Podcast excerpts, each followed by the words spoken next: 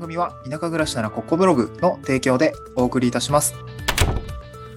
はい、こんにちは。東京から淡路島に家族で移住して、ライターやブログ運営をしたり、古民家を直したりしている小場旦那です。今日のトークテーマは、田舎に移住して古民家を購入するときの工夫と注意点ということで、まあ、お家の話をしたいなと思うんですよね。で私も今、古民家を直しているし、その、なんか直す前にですね、そのち、えっ、ー、と、オーナーの方と、えっ、と、契約書の取り交わしの部分は、あの、えっ、と、不動産仲介業者、まあ、あの、民、民、民人じゃないな、えっ、とね、個人間契約になるので、その個人間契約の契約書を作るために、あの、不動産会社の仲介、仲介手数料じゃない、まあ、なんていう手数料払って、あの、契約書をしっかり作ってもらって、えっ、と、契約をするっていうようなところまで、あの、ですかね、あの、まとめ上げた経験がありますので、その時の経験を今日お話をしたいなと思うんですよね。で、これから田舎に移住したいとか、えっ、ー、と、なんで、二拠点生活してみたいなとか思われる方の中には、かなか古民家をね、えー、購入をして、まあ、少し自分たちでこう DIY をしながら直して、え住んでみたいなって思う方結構いらっしゃるかなと思うんですけど、そういった方向けの内容かなと思いますね。で、ただ、古民家の購入って結構やっぱね、あの、蓋を開けてみるとめっちゃシロアリに食われていて、思ったより直すのにお金がかかるとか、えー、っとね、なんかすごいいい物件なんだけど、なんかちょっとこう、なんていうのかな、こう、組取り式で浄化層入れないといけないとか、えー、ロケーションは素晴らしいんだけど、その、ちょっと思いっきりこう回収しないといけないとかね、結構いろいろあるんですけど、やっぱお金も当然必要です。まあ結構ね、その今最近今僕の周りの淡路島で言うと結構ね、地下というか、あの、移住者が増えてきていて、地下、土地がね、あの、高、高、バブってるのかな？わかんないけど、えっと、結構ね、住む場所がないみたいな人結構多いんですよね。うん。で、なので、まああの、結構悩まれてる方も多いみたいなんですけど、僕の周りでね。うん。で、で、今回その建物、違うな、古民家を購入するときに、まあ、できる工夫っていうのが実は、あ僕もね、あ、そういうこともできるんだっていうのを気づかないところがあったので、これは今回シェアしたいんですよね。これ2点ですね、シェアした。ね、2点というか2パターンあるよ。2パターン、まあ、3パターンぐらいあるのかもしれないけど、ちょっと一旦2パターン、えー、明確に分かってるパターンをお伝えをして、で、その時に、あの、契約巻く時に、あの、結構注意したりとか、あと、こう、お金の部分工面する時の注意方法についてお話をしたいなと思います。で、一つ目が、えっと、古民家をですね、まあ、土地、まあ、と建物を購入するときの方法についてこの2パターンあるかなと思っていて、えっと、まあ他にもパターンたくさんあると思うんですけど、一旦とりあえず僕の経験したことと周りの経験している内容をちょっと詳しく聞いた内容についてお話をしたいんですけど、で、一般的にこう、古民家を取得するってなったら、空き家バンクとかで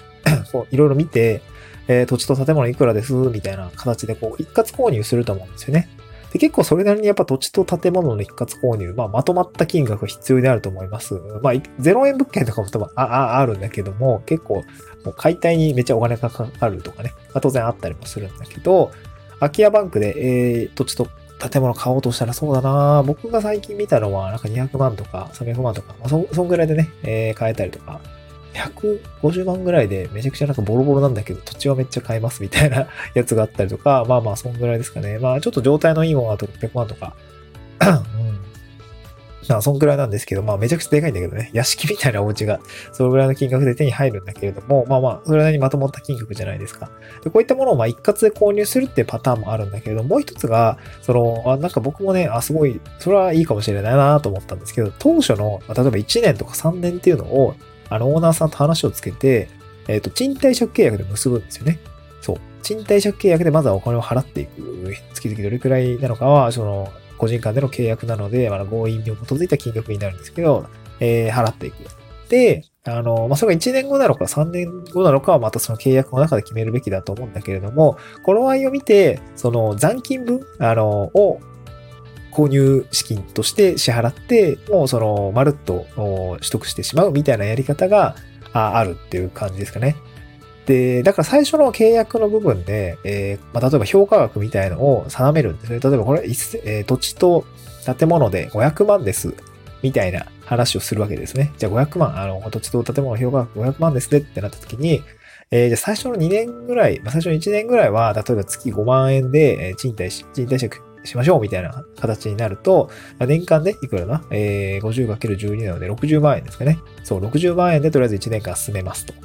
で、えー、評価額500万円から60万円差し引くと、えー、例えば440万円ですかね。えー、440万円残ってます。で、じゃあ、これを1年後に、あの、多分しっかり進めそうだし、周りの方とも良好な関係が、あの、なんていうの？えー、できそうでな、なんかな、ずっと進めそうなんで、買いますってなった時に、えー、1年後に、例えば440万支払って、えー、まるっと所得するみたいな、なんかそういうこともですね、あの、できるんだなっていうのをですね、あの、最近あの、身の回りの、あの、移住者の方のね、あの、工夫を見ていて、あの、すごく、これは素晴らしいなと思いました。なんかいきなりこう、古民家をね、買うっていうのは、やっぱりちょっとリスキーだと思うんですよね。その、建物の状態もそうだし、あとやっぱ人間関係とかですかね、その、じ、えー、っとね、移住先の集落ガチャとまでは言わないけど、まあでもそうなっちゃうのかな。あのー、そう、地域ガチャみたいなものにやっぱ外れてしまうと、やっぱちょっと生きづらくって、やっぱ退去せざるを得ないというか、まあなんかその村八部的なことはね、もうもう聞かないですけどね。あんま聞かないですけど、やっぱ癖のある人がいるとか、自分とは合わない人がいるとかってやっぱあったりもするので、でそれを見定めるためにもやっぱりあの二段階移住っていうものは当然、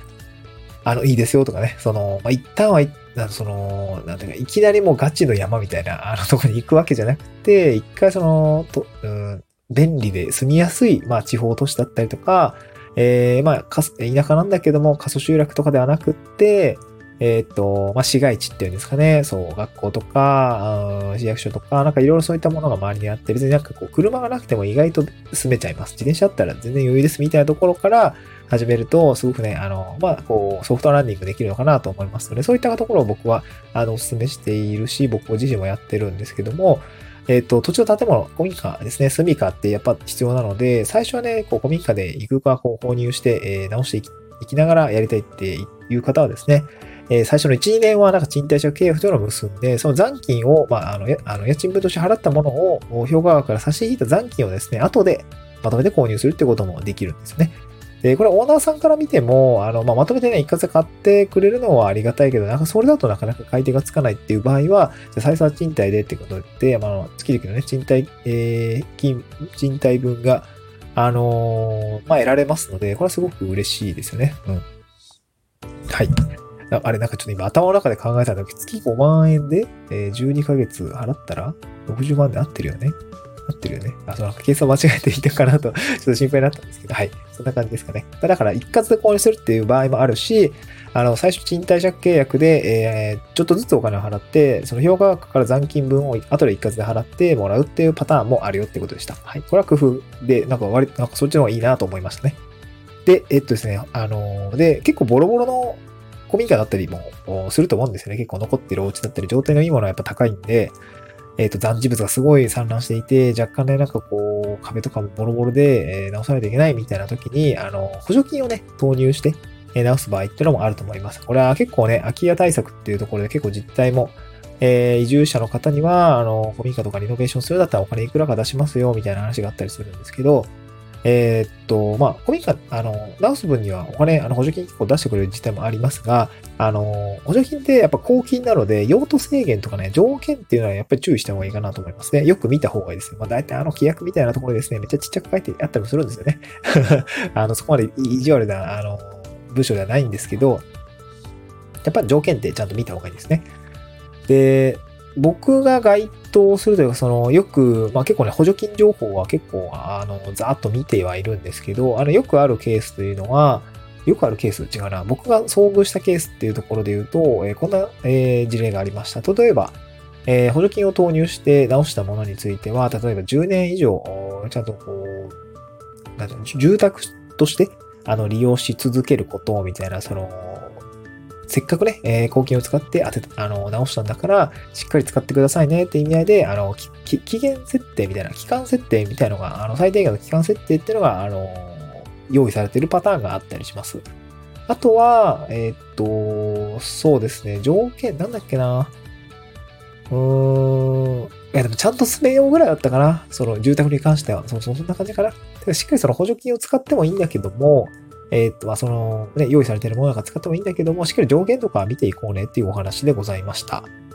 はい。ちょっとね、なんか複数事例出そうと思ったんだけど、ちょっと今出てこないね、パッと。はい、そんな感じでございました。まあね、えー、古民家をこれから取得して、えー、直して、なんか綺麗な感じで住んでいくっていう、結構ね、YouTuber の方もたくさんいらっしゃるし、結構憧れは持つんだけれども、え、実際にやってみるとね、めっちゃ大変ですね。そう、僕は結構ね、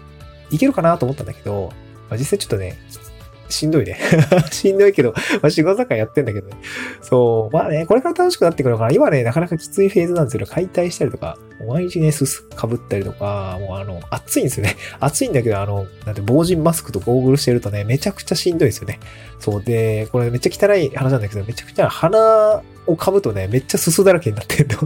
そう、めっちゃ鼻の中まですす入ってるやんみたいな感じで、もうね、風呂とかでもね、こう、全身髪の毛もギシギシだし、やっぱなんかちょっとね、洗い、なんかシャンプーとか若干なんか黒くなってんだよね。泡とかすすだらけだったりするんで、まあそういうのもあるんで、まあそういうね、えー、まあ泥臭い作業もできる人じゃないとなかなかね、コミックの修繕っていうのは難しいかなと思いました。はい、そんな感じで今日は、そう、今日はね、午前中ライティングをして、えっ、と、その後は、えっ、と、なんだっけ、コミックの解体をね、またやっていきたいなと思います。もう暑いんですけどね、そろそろ補助金のえー、っと、審査だったりもするので、え、ちょっとね、まあちょっとその前にも進め進めていきたいなと思いました。はい。今日も一日頑張っていきましょう。また次回の収録でお会いしましょう。バイバイ。